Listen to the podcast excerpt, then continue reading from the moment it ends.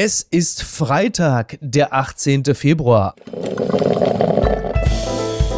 Apokalypse und Filterkaffee. Die frisch gebrühten Schlagzeilen des Tages. Mit Mickey Beisenherz. Einen wunderschönen Freitagmorgen und herzlich willkommen zu Apokalypse und Filterkaffee, das News Omelette. Und auch heute blicken wir ein wenig auf die Schlagzeilen und Meldungen des Tages. Was ist wichtig? Was ist vom Gesprächswert? Worüber lohnt es sich zu reden? Und ich freue mich, dass er wieder mal bei uns zu Gast ist. Er ist Journalist, er ist Kolumnist, Reporter, unter anderem für Pro7 Uncovered und Autor des wunderbaren Buches Alles muss raus, Notizen vom Rand der Welt. Das ist eine Art Reisereportage, aber unter anderem auch in sich selbst. Und er darf sich also heute auch schon mal ein bisschen auseinanderstülpen Guten Morgen, Thilo Mischke. Schönen guten Morgen. Bevor wir gleich einsteigen, äh, möchte ich noch kurz die Hamburger Morgenpost zitieren. Die meldet, dass der Hamburger Staranwalt Gerhard Strate, Olaf Scholz und Peter Tschentscher anzeigt. Er hat Strafanzeige gestellt gegen die beiden. Es geht um ihre mögliche Rolle in der Cum-Ex-Steuergeldaffäre um die Hamburger Warburg Bank. Das Thema kennt man. Jetzt bekommt das Ganze wieder neue Fahrt. Die Strafanzeige ist erstellt worden wegen äh, Scholz und Tschentscher, die ihre Schütz schützende Hand über die Bank gehalten hätten, so zitiert das Manager-Magazin aus der Anzeige, die Politiker hätten sich zu, Zitat, Gehilfen der Steuerhinterzieher aus der Warburg Bank gemacht. Ich bin gespannt. Unter anderem wird ja auch Fabio De Masi, ehemals Fraktionsmitglied der Linkspartei, da auch sehr interessiert drauf blicken, irgendwo aus Südafrika, wenn er uns hört. Liebe Grüße. Ich stelle mir gerade die Frage, wie Olaf Scholz darauf reagiert. Er wird doch sagen, Leute, ganz ehrlich, ich versuche gerade den dritten Weltkrieg zu verhindern. Lass mich, lass mich in Ruhe mit der Scheiße. Ich weiß nicht, ich glaube, da wird auch nichts weiter draus rauskommen. Also bin da sehr skeptisch. Also seit es diesen Cum-Ex-Skandal gibt, ist ja immer so ein Fragezeichen darüber. Also die ARD hat ja in einem 90 Minuten versucht, einem zu erklären, was da passiert ist. Ja. Ich glaube, die FAZ, alle drei Ausgaben, äh, die Zeit auch. Und man sitzt immer und liest es und fragt sich so, ja, das klingt alles irgendwie scheiße und irgendwie ist der Betrag, der da auch beschissen wurde, riesengroß. Mhm. Und die haben das wie mit Mehrwertsteuer zurückholen sich. Ich verstehe es einfach nicht. Und warum mache ich das nicht? Ja. Einfach auch, wenn es so einfach alles ist. Weil es wird ja immer dazu gesagt, es ist super einfach gewesen, ja. das zu machen. Ja. So, und deswegen glaube ich, dass da nicht rauskommen kann, aber ich natürlich als Rechtsanwalt, das ist ein geiler Move, wirklich beim Verhindern des Dritten Weltkrieges mal so eine Strafanzeige zu stellen. Das ist ja schon so, sorgt für neue Kunden wahrscheinlich auch. Ich glaube tatsächlich auch, also Gerhard Strate ist ja auch jemand, der wird ja nicht umsonst als Staranwalt gehandelt, hat ja unter anderem auch Jörg Kachelmann auch erfolgreich vertreten und hat wahrscheinlich auch gesagt, naja, also Olaf Scholz ist jetzt auch gerade in einer Situation, dass mal die eine oder andere Kamera auf ihn gerichtet ist. Ja. Schadet ja nichts, ihm jetzt einfach mal anzuzeigen. Also ich sehe es auch in erster Linie als PR-Move, der ja offenkundig dann auch funktioniert hat, sonst würden wir ja auch nicht drüber sprechen.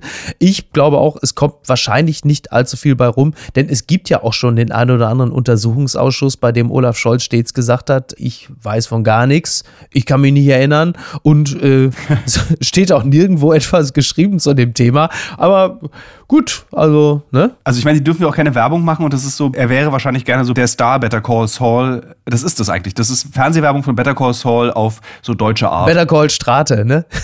ja. Die Schlagzeile des Tages. Chaos durch Sturmtief Lenia.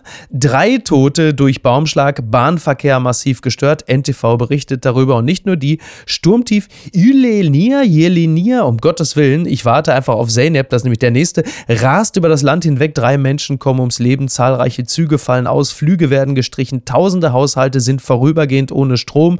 An der deutschen Nordseeküste droht eine Sturmflut. Das ganze Ding fegt ja mit bis zu 160 60 Stundenkilometern.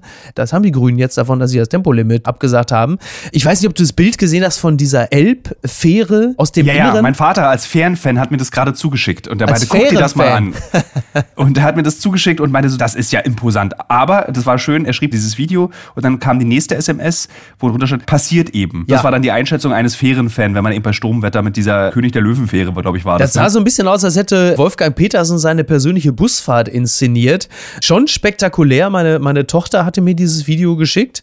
Übrigens dieselbe Tochter, die derzeit darauf wartet, dass ihr Vater aus Köln zurückkehrt. Ich sitze ja derzeit noch hier in Köln, war gestern am Bahnsteig und habe darauf gewartet, die eine Bahn, die in der Bahn-App als befahrbar deklariert wurde, zu nehmen. Und äh, man wartete also just bis zu dem Moment, an dem der ICE an der Bahnsteigkante war, um dann zu sagen, nein, auch der wird nicht fahren. Es ist ein minderschweres Schicksal. Ich kann ruhig sagen, das Savoy Hotel in Köln hat mich netterweise wieder aufgenommen und äh, warte jetzt aber trotzdem darauf, dass ich zurück nach Hamburg kann. Ein bisschen ja auch fast zynisch, pünktlich 60 Jahre nach der Sturmflut in Hamburg, dass das zum Jubiläum jetzt äh, pünktlich wieder so weit ist, dass auch der Hansestadt wieder eine Sturmflut droht, wenn auch unter etwas anderen Vorzeichen, muss man sagen. Ich finde ja in Deutschland mit diesen Stürmen, das ist ja, ich habe das Gefühl, die letzten zehn Stürme, die uns angekündigt wurden, sind ja nie zu diesen Stürmen geworden. Und da gab es eigentlich immer nur diese Aufnahmen von diesen Familien, die auf dem Brocken waren und dann so weggeweht ja, wurden. Es ist immer der Brocken. Brocken. Immer der Brocken. Ja. Und du siehst dann so eine Oma, die so im 90-Grad-Winkel zur Erde sich an so, an so einem Laternenpfahl festhält und dann so Köpfe schüttelnd wird das dann so, ja, warum gehen die auch auf den Brocken? So bei Sturm. Aber dieser Sturm ist spürbar, sogar in Berlin. Ich habe heute Sand in den Mund bekommen, was mich krass an meine Kindheit erinnert hat. Ich habe schon sehr lange in meinem Leben keinen Sand in meinen Mund bekommen. Du als Fußballmensch kriegst, glaube ich, öfter mal Sand in den Mund, aber für mich war das so, wow, es ist wirklich stürmisch. Hier ist ein Sturm, der auf uns zukommt. Der Einzige, der in Berlin auch Sand in den Mund bekommen hat, ist Oliver Polak, weil er seinen Hund immer in die Nähe des äh, Spielplatzes scheißen lässt, der direkt nebenan ist. Interessant, ja, wie gesagt, in Hamburg ist man es ja ein bisschen gewohnt, auch dass der Fischmarkt überschwemmt ist. Das kennt man ja alles trotzdem, ne? 60 Jahre Sturmflut, Helmut Schmidt hat er sich kanzlerfähig gemacht. Es sind trotzdem drei Menschen ums Leben gekommen. Ich erinnere mich in solchen Momenten immer sehr an äh, Silke Tempel, die Journalistin, die vor ein paar Jahren ums Leben gekommen ist in einer ähnlichen Situation. Wenn ich mich recht erinnere, war es an einem Abend, äh, der so ähnlich war wie jetzt. Und sie ist ausgestiegen, weil sie einer anderen Person helfen wollte und wurde in dem Moment von einem Baum erschlagen. Also auch wahnsinnig tragisch. Da muss ich immer wieder mal denken dran in solchen Momenten und denke so, ja, wie bitter auch. Ne? Wie bitter das im Einzelnen ist und wie, wie tragisch, weil ich mich wahnsinnig gerne mal auch im Rahmen dieses Podcasts mit ihr unterhalten hätte. Diese Baumerschlag-Geschichten sind immer so. Es gab ja in Berlin auch vor kurzem diesen einen, der im Wald von einem Baum erschlagen wurde, der seit gefühlt 15 Jahren vom Forstamt beobachtet wird und 15 Jahre lang hat man gesagt, den muss man unbedingt mal abschneiden, diesen Baum oder absägen. Ja. Weil der erschlägt sonst jemand. Und dann so mitten im Wald fällt ein Baum um auf dich. Also dieses von einem Baum erschlagen zu werden, ist ja immer so, so ein bisschen wie so ein Haiangriff oder diese Kokosnussgeschichte, so erscheint einem so absolut unwahrscheinlich. Niki würde es einen Freak-Accident nennen und wahrscheinlich ist es das auch, ne? Mhm. Wenngleich einem natürlich in solchen Situationen ja auch dringend dazu geraten wird, halt eben zu Hause zu bleiben und eben nicht sich irgendwo da aufzuhalten, wo einem Äste entgegenwehen könnten oder, oder Bäume. Trotzdem hast du immer wieder die Gelegenheit und ich möchte das nicht als Schuldzuweisung verstanden wissen, sondern als eine relativ normale Reaktion, dass man dann halt eben doch das Haus verlässt oder eben doch mit dem Auto von A nach B fährt, weil man natürlich zu Recht sagt, was soll mir schon groß passieren? Und genau das ja. geschieht dann. Ich würde ja auch bei der nächsten Gelegenheit, wenn ich denn jetzt ein Auto hätte und nicht mit der Bahn fahren müsste, wollte, dürfte, würde ich mir ja auch ein Auto nehmen. Und so bist du aber dieser Situation komplett ausgeliefert und wartest jetzt halt einfach darauf, dass du entweder in dieses kleine Zeitfenster rutscht, so irgendwann in ein paar Stunden morgens, in dem du vielleicht fahren kannst, bevor der nächste Sturm, Zeynep, der wahrscheinlich sogar noch schlimmer wird mit heftigeren Orkanböen, oder dass es halt heißt, sorry, aber bis Sonntag geht hier gar nichts. Weißt du, woher diese extravaganten Sturmnamen plötzlich kommen? Du, ich bin einfach schon froh, dass es keine griechischen Buchstaben sind, die gehandelt werden. ich dachte, irgendwann hätte Deutschland bei Kyrill mit K aufgehört, aber mit Z endet es jetzt. Ne? Also von daher. Äh Tja. Irgendwer muss ja das gekauft haben. Du kannst ja diese Sturmnamen, darfst du ja irgendwie so verschenken zum Geburtstag oder so oder irgendwelche Hochs und Tiefs und so. Ah, ja. Also irgendwer, das ist auch ein sehr unangenehmes Geschenk, fällt mir gerade auf. Also ein türkischer Milliardär, der dann seiner Tochter Zeynep äh, diesen Orkan gekauft hat. Genau, und der drei Menschen umgebracht hat. Also das war ja der von heute, der drei Menschen umgebracht hat. Gucken mal, wer da spricht. Biden befürchtet russische Invasion in den nächsten Tagen. Das zitiert der Tagesspiegel.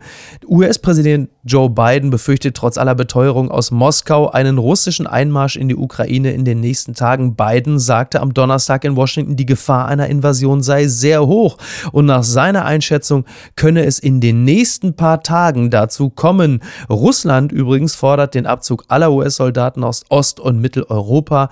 In ihrer Antwort auf die US-Vorschläge zu Sicherheitsgarantien besteht die russische Regierung auf dem vollständigen Abzug der US-Truppen aus Mittel- und Osteuropa. Ja, also jetzt heißt es aus den USA zumindest nicht mehr konkret am 16. um 13 Uhr ist es soweit, sondern jetzt sagt man, es könne in den nächsten paar Tagen soweit sein. Tilo, du bist ja zum einen ich habe jetzt zwei Möglichkeiten, mich dir zu nähern. Ja. Entweder ich spreche jetzt mit dem Kriegsreportage erfahrenen Thilo Mischke oder ich spreche jetzt mit dem linksparteinahen Thilo Mischke. Wen von den beiden hättest du dir jetzt lieber adressiert von mir? Du kriegst immer beides zusammen. Also, okay. Also äh, ich möchte aber korrigieren, ich bin linker SPD-Flügel. Ich bin Kevin Kühnert-Fan. Okay. Das ist sozusagen meine politische Heimat, in der ich mich wohlfühle. Ich habe immer mal wieder mit dem Gedanken gespielt, die Linkspartei zu wählen, aber äh, irgendwie, man will sich ja auch von seinen Eltern irgendwie absondern. Mhm. Man möchte kein Ossi sein mehr. Das ist so, man muss dann was anderes wählen. Also entscheidet man sich für Kevin Kühnert. Ja, wobei auch Kevin Kühnert, der hat viele Leute, die von einer Kriegssituation an der Ukraine gesprochen haben, er also als Hysteriker bezeichnet. Ich glaube, das würde er mittlerweile so auch schon nicht mehr wiederholen. Das ist für die Kevin Kühnert-Fans auch ein kleiner Downer gewesen. Es ist was ganz erstaunlich. Also jetzt kann der, jetzt spricht der Kriegsreporter, der vor einem halben Jahr an dem ukrainischen Frontverlauf war, einen Film gemacht hat, der noch hieß der, der vergessene Krieg, weil einfach niemand über diesen Krieg gesprochen hat. Und diese Hysterie, die wir jetzt empfinden oder dieses Kriegstreiben von beiden Seiten, was wir wahrnehmen,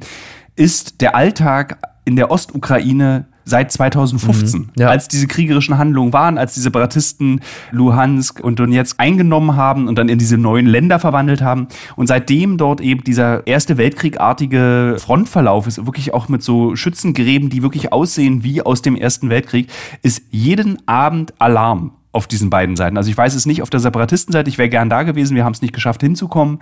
Aber auf der ukrainischen Seite, wir haben dann so abgehangen mit Soldaten und da ist wirklich jeden Abend, wenn du da den Kopf hochmachst, Achtung, die schießen auf dich, dann schießen wir zurück, wir schießen zurück. Die haben immer selber gesagt, wir schießen nicht, aber ich habe auch einfach dann Sprachnachrichten bekommen, wo sie gesagt haben, wir ballern hier gerade mit schwerem Geschütz rüber. Also so, da ist jeden Tag war dort diese Hektik, die jetzt global stattfindet.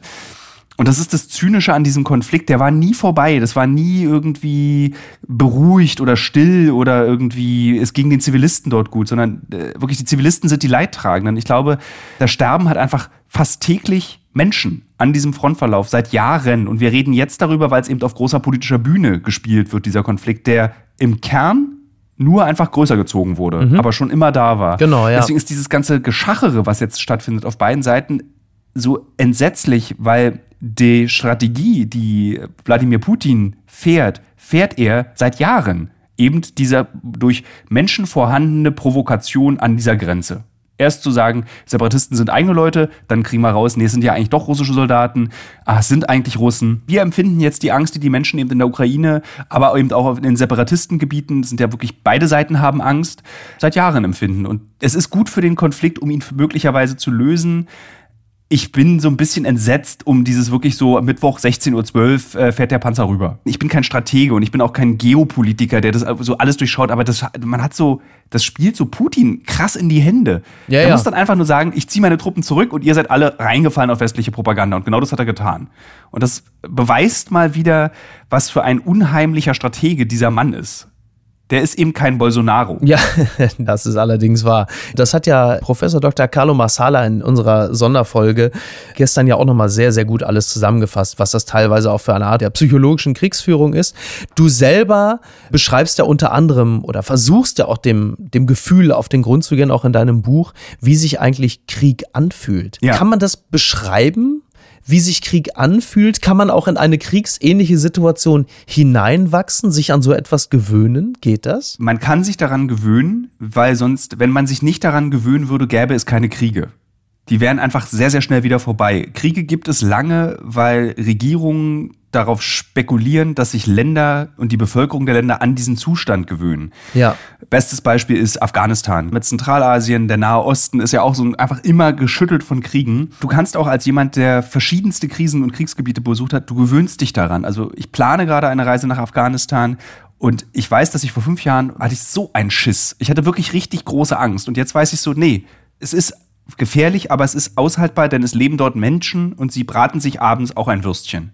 Und das beweist mir, dort ist auch ein Leben möglich. Und ich habe versucht, es aufzuschreiben, weil die Frage selten kommt, wie fühlt sich Krieg an, aber wenn sie kommt, ist mir aufgefallen, wenn ich davon erzähle, verstehen die Leute das mhm. nicht. Also was es heißt, wenn eine Granate explodiert, wie sich eine Fassbombe anhört, wie sich Sehnsucht anfühlt, wieder nach Hause zu kommen. Ich habe das dann eben mit diesem, was erzählen uns eigentlich unsere Großeltern von früher? Mhm. Und wie fühlen die sich? Und irgendwann fällt hier auf, dass die Ängste, die die Täter-Großeltern, aber auch die Opfer-Großeltern erzählen, sich eigentlich von der Psychologie nicht unterscheiden von den Geschichten, die du von diesen frischen Wunden eines Krieges, von Menschen, die gerade verletzt wurden von diesen Kriegen, unterscheiden. Und versuche dann zu erklären, wir sind davon gar nicht so weit entfernt, wie wir denken in Europa, in Deutschland. Ich habe immer so große Fragen gestellt und sie immer so versucht zu beantworten, dass man das schnallt. Weil ich wollte, hatte auch keinen Bock auf so ein Julian Reichelt Kriegstagebuch irgendwie ja. mit Helm, irgendwie, ich lieg im Staub.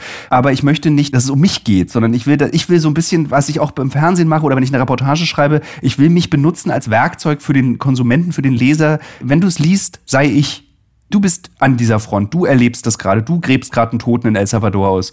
So, und das war der Versuch, den ich gemacht habe in diesem Buch, um nicht eben so, eine, weißt du, so ein Abenteuer-Journalisten-Sachbuch ja. zu schreiben, weil darauf hatte ich gar keine Lust. Aber glaubst du, es ist dir gelungen zu beschreiben, wie sich Krieg anfühlt? Ist es möglich, das in Worte zu fassen? Nein. Also, das kann ich sagen, es ist nicht möglich, in einem Film, fiktional oder in einem Buch Krieg zu reproduzieren. Selbst auch Bericht von Opfern, die geflüchtet sind und das aufschreiben, weil Krieg ist immer eine ultimativ individuelle Erfahrung, nämlich zu realisieren, dass du gar nichts mehr wert bist. Und das sind so starke und große Sätze, die du sagen kannst, aber das verstehst du einfach nicht. Wer Krieg nicht erlebt hat, wer dieses, äh, ich gehe in einen Raum und setze mich nicht mit dem Rücken zur Scheibe, denn falls eine Granate vor der Fenster explodiert, bin ich durchlöchert von Glas. Wer diese Gedanken nicht hat, das ist so, du merkst, wie schwer es ist zu beschreiben. Ja. Das sind so, wenn das in dein Fleisch und Blut übergeht, dass du so handelst. Also ich gehe in Räume und setze mich von den Scheiben weg. Wenn ich in Cafés gehe in Kabul, gucke ich, wo der Notausgang ist. Wenn ich in Hotels bin, mhm. schlafe ich niemals höher als die erste Etage, damit ich schnell rauskomme aus diesem Hotel. Und das sind so sind Instinkte geworden. Ja, Instinkt ist ein bisschen übertrieben, aber es sind so, ich hab's drin, ich muss mich ja, nicht mehr daran erinnern. Dinge, ja. Ich kann zurück nach Deutschland, aber für einen Großteil der Menschheit auf diesem Planeten ist es Wirklichkeit und Realität. Deswegen kann man es schwer beschreiben, man kann nur Assoziationen erzeugen. Und ich habe einmal erzählt an einer Stelle, dass eine Erfahrung, die ich gemacht habe, meine Kindheit beendet hat. Mit 37 habe ich aufgehört, Kind zu sein, durch eine ganz kleine Erfahrung. Und diese kleine Erfahrung versteht jeder Leser. Du musst nicht im Irak dafür gewesen sein, um das zu verstehen. Und ich habe das eben so versucht zu erklären. Und diese eine Erfahrung, die ich gemacht habe, ist, man muss sich nur vorstellen, das erleben eben alle dort. Und das erleben die Kinder, hatten nicht meine Kindheit. Bei mir hat 37 Jahre gedauert. Ich musste so eine katastrophale Erfahrung machen, bis bei mir eben ich gemerkt habe, okay, jetzt bin ich erwachsen. Die Freude ist weg, wenn man das erlebt hat. So habe ich es versucht zu beschreiben, also eher über Assoziationen, natürlich auch mit bildlichen Beschreibungen. Was sehe ich und was spüre ich und was rieche ich? Das ist ja dann so, was man ja lernt auch beim Schreiben. Das musst du ja anbieten. Aber ich habe eher versucht, über das Gefühl zu erklären, was macht es mit einem Mitteleuropäer, mit so einem mittelalten weißen Mann. Das Kleingedruckte. Pandemiefolgen, Verdopplung der Privatinsolvenzen in Deutschland. Das berichtet die FAZ. Die Zahl der Privatinsolvenzen in Deutschland ist erstmals seit zehn Jahren wieder gestiegen und hat sich 2021 nahezu verdoppelt. Nach Daten der Wirtschaftsauskunft TAI CRIF gab es 109.031 Privatinsolvenzen, 93,6 Prozent mehr als 2020. Viele Menschen, die Einkommenseinbußen durch Arbeitslosigkeit oder Kurzarbeit erlitten hätten, hätten versucht, mit eigenen Rücklagen oder privat geliehenem Geld durchzuhalten. Zitat, die finanziellen Reserven vieler Betroffener sind aufgebraucht. Dazu kommen die stetig steigenden Miet- und Energiepreise. Man geht auch 2022 von weiter hohen Privatinsolvenzen aus. Ja, auch eine der vielen Folgen der Corona-Pandemie und auch der Corona-Maßnahmen, die sich jetzt natürlich sukzessive zeigen. Wir sprechen über viele Dinge. Wir sprechen auch verstärkt natürlich jetzt auch über die psychologischen Folgen des Ganzen und klar, ich meine, eine fast hundertprozentige Steigerung in Sachen Privatinsolvenzen ist natürlich einer der Effekte, die viele befürchtet hatten, aber die man dann jetzt auch auf dem Papier hat. Und klar, wenn man sich im privaten Umfeld umhört, dann ist das jetzt auch keine so wahnsinnig überraschende Zahl. Wie geht's dir damit? So, also ich bin ja Berliner und für mich sind ja Privatinsolvenzen so eine Art von normaler Wirklichkeit. Also es gibt ja hier sehr, sehr viele Goldsucher sind in diese Stadt ja, gekommen und haben ihr Glück gesucht und haben es nicht geschafft und weniger haben es geschafft. Das ist natürlich furchtbar, dass diese Zufälligkeit einer Pandemie dazu führt, dass das, was dein Leben ist, einfach zerstört wird durch zwei Jahre schwierige politische Entscheidungen, die in keinem Land der Welt einfach gefallen sind. Ja. Es wird dann wahrscheinlich auch viele Menschen geben, die sagen, ja, hätten wir mal die Maßnahmen nicht gemacht.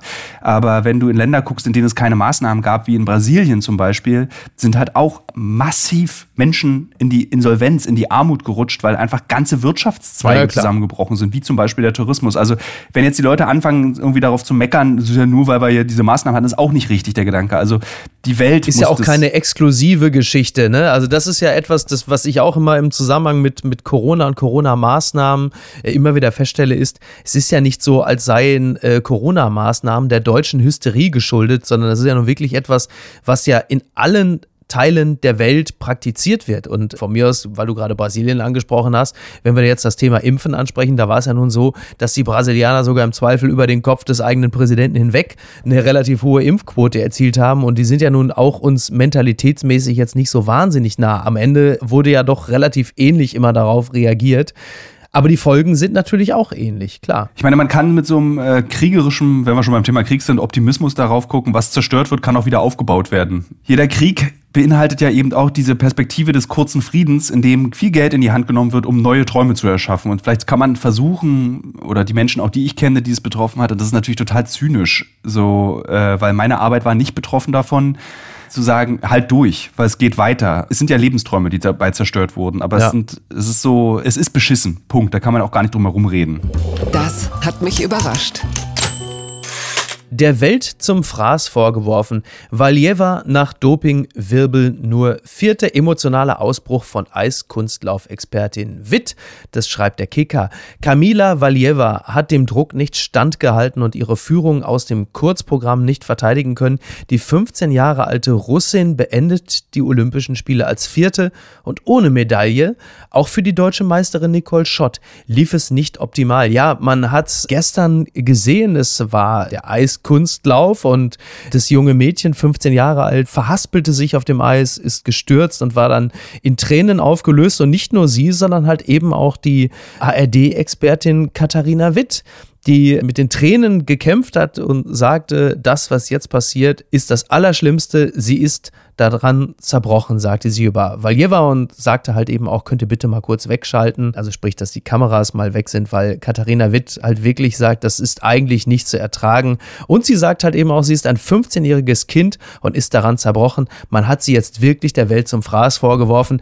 Ich habe von den Olympischen Spielen nicht wahnsinnig viel mitbekommen. Diesen Fall habe ich natürlich mitbekommen. Diese junge Frau, die in diesem System ist, die wahrscheinlich einen Medikamentencocktail bekommen hat, die gedopt scheint, ähm, es ist noch nicht abschließend geklärt und jetzt halt eben ohne ich glaub, bis jetzt ist es noch ein Angina-Mittel, glaube ich, ne? Ja, ich, ich weiß es auch nicht genau, aber es, es, es deutet ja einiges darauf hin, dass sie in Anführungsstrichen hochgezüchtet wurde und du als jemand mit DDR-Vergangenheit, genauso wie Katharina Witt, wisst ja auch, wie es ist, in diesem System äh, erfolgreich sein zu müssen im Sport. Ich meine, du bist mir jetzt nicht als erfolgreicher Olympionike bekannt, aber das war ja unter anderem halt eben auch in der, wie sagt man so schön gerne, im ehemaligen Osten sagen wir Fachleute gerne, äh, ja auch ein Thema, aber natürlich nicht exklusiv. Wenig verwunderlich, dass Katharina Witt auch so speziell darauf reagiert, weil es ist ihr Sport und auch ein bisschen ihre eigene Backstory. Weil auch glaube ich, dass sie genau weiß, wie hart diese osteuropäische, ja. sie unterscheidet sich natürlich in der Härte nicht von einer amerikanischen Eiskunstschule. Die sind ja, ich meine, die nehmen sich nicht viel, glaube ich, was die Härte, die Härte, und was ja. die Wichtigkeit für das Volk betrifft. Diese 15-jährige dieses Mädchen hat halt noch nie gelebt. Die hat halt für diesen, für diesen Moment ihr gesamtes Leben, ja. ihre gesamte Existenz basiert darauf. Und dann, tatsächlich, die Welt hat sie gemobbt. Du bist ja nicht mal, also für Russland darfst du nicht mal antreten, sondern du bist das russische Olympische Komitee. Die Russen, dieser Generalverdacht gegenüber den Russen, das Doping eben, eben mit 15 da, weiß nicht, da hast du wahrscheinlich Bierdosen auf der Stirn aus, zerdrückt und irgendwie, ich habe genau Karten, das. Ich war zwar ich, ich war auf olympischem Niveau, was das angeht, aber ja, es hat mich niemand, meine Mutter und auch keine Trainerin hat mich dazu getrieben. Und nichts hat dieses Mädchen davor geschützt, scheitern zu können. Weil sie von der ersten Sekunde an irgendwie mit vier wahrscheinlich darauf erzogen wurde zu gewinnen ja. und immer die Gewinnerin zu sein. Ja. Und dann irgendwie zermahlen zu werden in dieser Weltpolitik ist schon übel. Und deswegen verstehe ich Katharina Witt auch, weil sie ja auch immer eben für die DDR angetreten ist. Also genau. Für dieses ja. kleine Pupiland.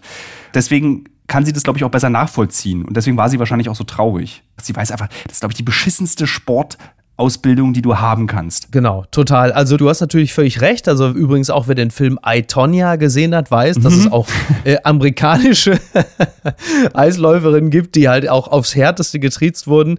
Bei Katharina Witt, die ja dann auch noch quasi äh, Honeckers Vorzeigemädchen gewesen ist. Also die repräsentativen Pflichten, die dann für das Land, für, für so junge Mädchen, junge Menschen halt eben auch ja. damit einhergehen. Das ist natürlich ultra brutal und äh, mir, mir tut sie halt einfach nur leid. Also nicht nur im Medizin medizinischen Sinne, sondern auch im psychologischen, weil du, wie du gerade richtig sagst, halt der Welt ja auch zum Fraß vorgeworfen wirst. Ne? Du wirst auch gemobbt, Hashtags mit deinem Namen kursieren.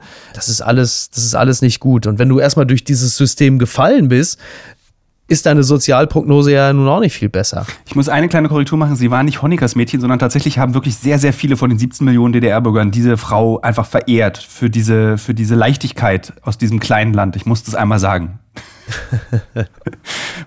Das ist mir wichtig. Gut, gut. Was ist denn da schiefgelaufen? Aufruhr im Flugzeug. Crewmitglied haut Gast-Kaffeekanne auf den Kopf. Das berichtet der Spiegel. Ich schwöre schon mal bei der Gelegenheit, Niki Hassania ist derzeit auf deutschem Boden. Sie ist nicht als äh, Lufthansa-Flugbegleiterin unterwegs. Es ist nicht sie gewesen. Er wollte offenbar die Tür des Fliegers aufreißen. Crewmitglieder und Passagiere haben einen mutmaßlich verwirrten Fluggast gestoppt.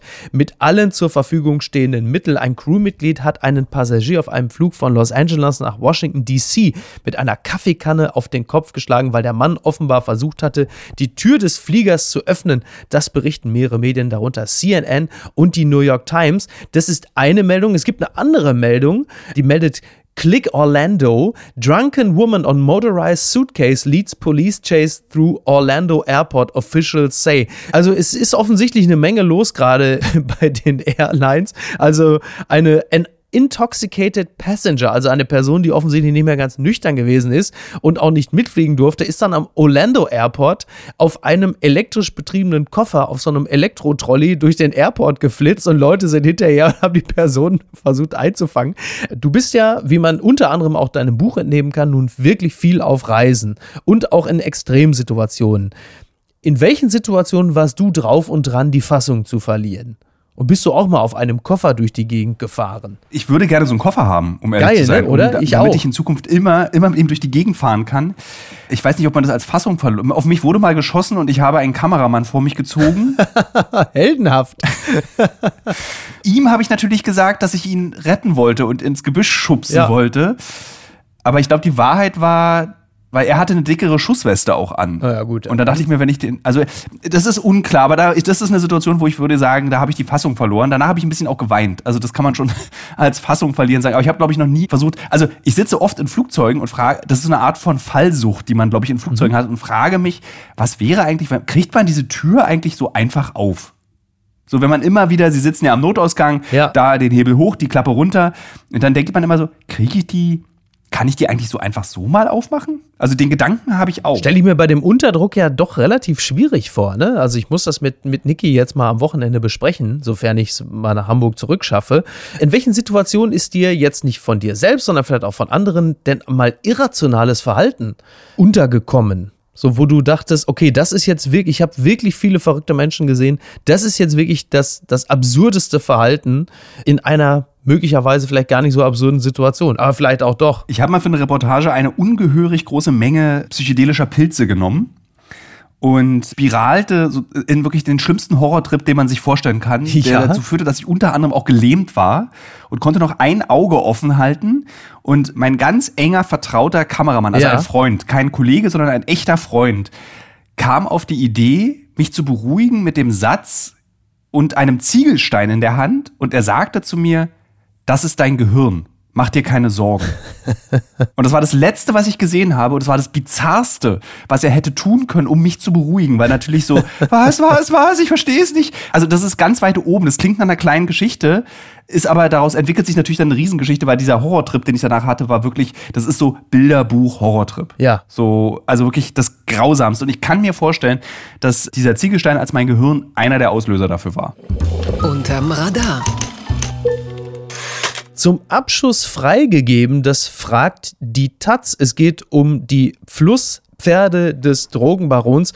Kolumbianische Behörden erklären die Flusspferde des verstorbenen Drogenbarons Pablo Escobar zu invasiven Art. Das könnte ihr Todesurteil sein. Ja, es ist so, dass die Flusspferde des verstorbenen Drogenbarons Pablo Escobar sich immer noch in Bogotá aufhalten. Rund 130 Flusspferde nördlich von Bogotá halten die sich auf. In der Nähe des Magdalena-Flusses laufen sie frei herum und den Behörden zufolge bedrohen die eigentlich südlich der Sahara beheimateten grasfressenden Riesen die örtliche Tierwelt und die am Fluss lebenden Menschen. Da die Sterilisierung der bis zu 1,8 Tonnen schweren Tiere teuer und schwierig ist, bleibe die Keulung als Option auf dem Tisch. Interessant fand ich auch den Satz, äh, es gibt wohl jemanden, der sich darum kümmern soll, diese Tiere halt entsprechend zu sterilisieren. Bislang gelang es Cornare lediglich elf Flusspferde zu sterilisieren und 40 weiteren per Pfeil Verhütungsmittel zu verabreichen.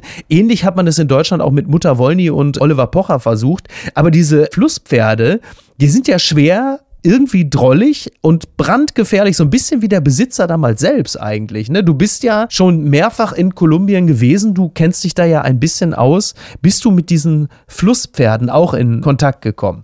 Nein, aber das ist doch eigentlich mal eine Geschichte, welche Drogen oder welche Kriminellen haben wo irgendwelche seltsamen Tiere ja. eingeführt. Ich meine, Australien zum Beispiel ist ja ein ganzer Kontinent, der von Kriminellen bewohnt wurde das und die nur Tiere mitgebracht haben, die alles kaputt gemacht haben. Also es muss so ein kriminellen Ding sein. Ja. Ratten, Flusspferde, seltsame Papageien, Frösche oh ja. in Länder zu bringen, wo sie nicht hingehören. So, das muss so ein Ding sein, glaube ich einfach. Prinz Markus von Anhalt hat doch irgendwo auch in Thailand so einen Affen, äh, mit dem er sich eine Wohnung teilt, wobei man jetzt spontan sagen würde, wenn die Wohnung geräumt werden muss, dürfte wahrscheinlich eher der Affe bleiben. Wobei der Affe auch in Thailand ja wohl grundsätzlich beheimatet ist. Also jetzt wirklich der Affe nicht der.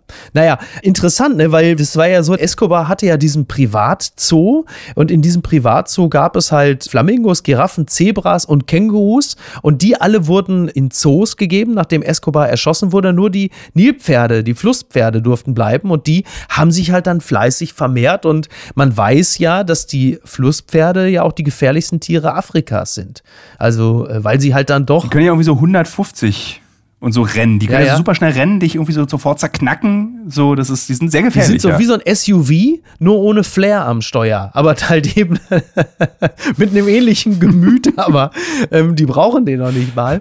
Ja, und äh, jetzt versucht man, sie zu keulen. Aber mach das mal. Geh da mal hin und sag zu so einem Flusspferd, äh, ich bin übrigens gekommen, um dich zu keulen. Da sagt so ein Flusspferd auch, äh, pass mal auf, mein Freund, das kannst du mal schön vergessen. Tja, aber du warst ja, als du in Kolumbien warst, hattest du dich ja auch mit anderen Sachen beschäftigt. Deswegen, du hast es ja auch so drauf ankommen lassen. Ne? Du hast die Gefahr nicht gescheut. Du, dieser Darien Gap. Ähm, wir sprachen schon mal im Kölner Treff darüber. Ähm, was, was zieht einen in den gefährlichsten Flecken der Welt womöglich, da irgendwo zwischen Panama und Kolumbien. Was ist das für ein Stück Land? Ich glaube, jeder kennt diese berühmte Route One, die von irgendwie ganz oben Amerika bis ganz nach unten führt und sie ist an einer Stelle unterbrochen durch ein Stück Urwald, so um die, ich glaube, so knapp 200 Kilometer, weil dieser Urwald so dicht und so unüberwindbar ist. Und das ist dieser Darien Gap. Ja. Das Interessante ist, das ist eine der gefährlichsten Flüchtlingsrouten geworden, weil natürlich kannst du als Flüchtling dort dich gut verstecken weil du wirst, es ist halt einfach richtiger Urwald. Und wenn du in Panama angekommen bist, von Kolumbien aus, wirst du weiter nach oben geschickt. Also du wirst dann erwischt, die lassen sich auch erwischen ja. auf panamaischer Seite. Und dann nehmen die Panamaer und fahren sie weiter nach oben und nicht wieder zurück nach Kolumbien. Sprich, du musst dann nur durch und du kommst dann ein bisschen näher der USA. Und das Erstaunliche ist, dass, als wir darüber berichtet haben, das war vor zwei Jahren, war das noch so eine Art, kein Geheimtipp, da war halt die Mittelmeerroute die bekannteste.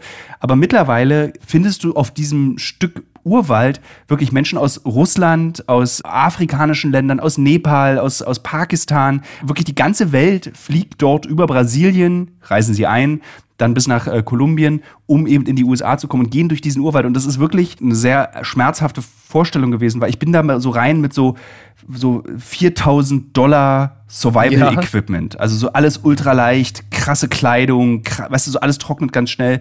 Und ab Tag zwei lief ich dann eben mit Geflüchteten zusammen und die hatten halt Gummistiefel und zwei Tüten. Mm. Ja. So, das war deren Survival-Kleidung. Und du liefst dann so daneben und hast dann irgendwie so dieses, du hast so, ich habe mich so geschämt für dieses wirklich dieses privilegierte, aber ich war auch so fasziniert von dem Willen von Menschen, dass sie ihr eigenes Leben wirklich aktiv aufs Spiel setzen. Also die Wahrscheinlichkeit dort zu sterben ist irrsinnig hoch, um ein besseres Leben leben zu können. Diese Palfos äh, auf den Pegida-Zügen, die immer sagen, ja, dann setzen sie sich einfach nur in diese Boote, dann gehen die einfach nur diese Routen. Das ist Quatsch. Das ist so wirklich das ultimativ gefährlichste, was du tun kannst und eine Erfahrung, die eben der Geflüchtete und ich, wir beide gleichzeitig hatten, weil dann spielt es keine Rolle, wie teuer die Ausstattung ist, wenn du jede Sekunde eines Tages, sieben Tage lang, denkst, nicht hier hintreten, dorthin treten, sonst knickst du um, dann bist du tot. Und das ist das Mantra, was du denkst. Das macht etwas mit einem Menschen und das ist nicht einfach mal irgendwo reinsetzen,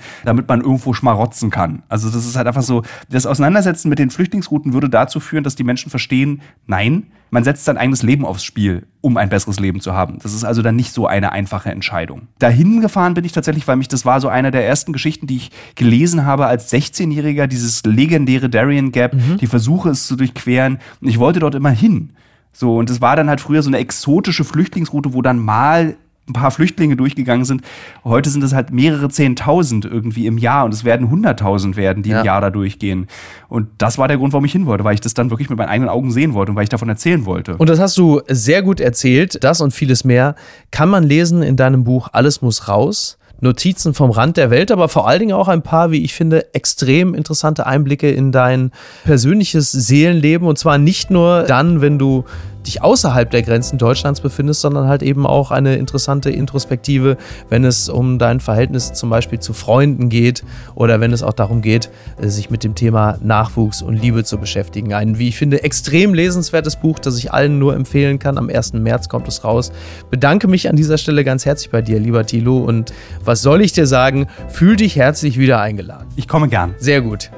so halten wir es. Thilo, mach's gut. Bis denn. Schönes Bis Wochenende. Dann. Ciao. Tschüss. Apokalypse und Filtercafé ist eine Studio Bummens Produktion mit freundlicher Unterstützung der Florida Entertainment. Redaktion Niki Hassania. Executive Producer Tobias Baukhage. Produktion Hanna Marahiel. Ton und Schnitt Lara Schneider. Neue Episoden gibt es immer montags, mittwochs, freitags und samstags. Überall, wo es Podcasts gibt. Stimme der Vernunft und unerreicht gute Sprecherin der Rubriken Bettina Rust.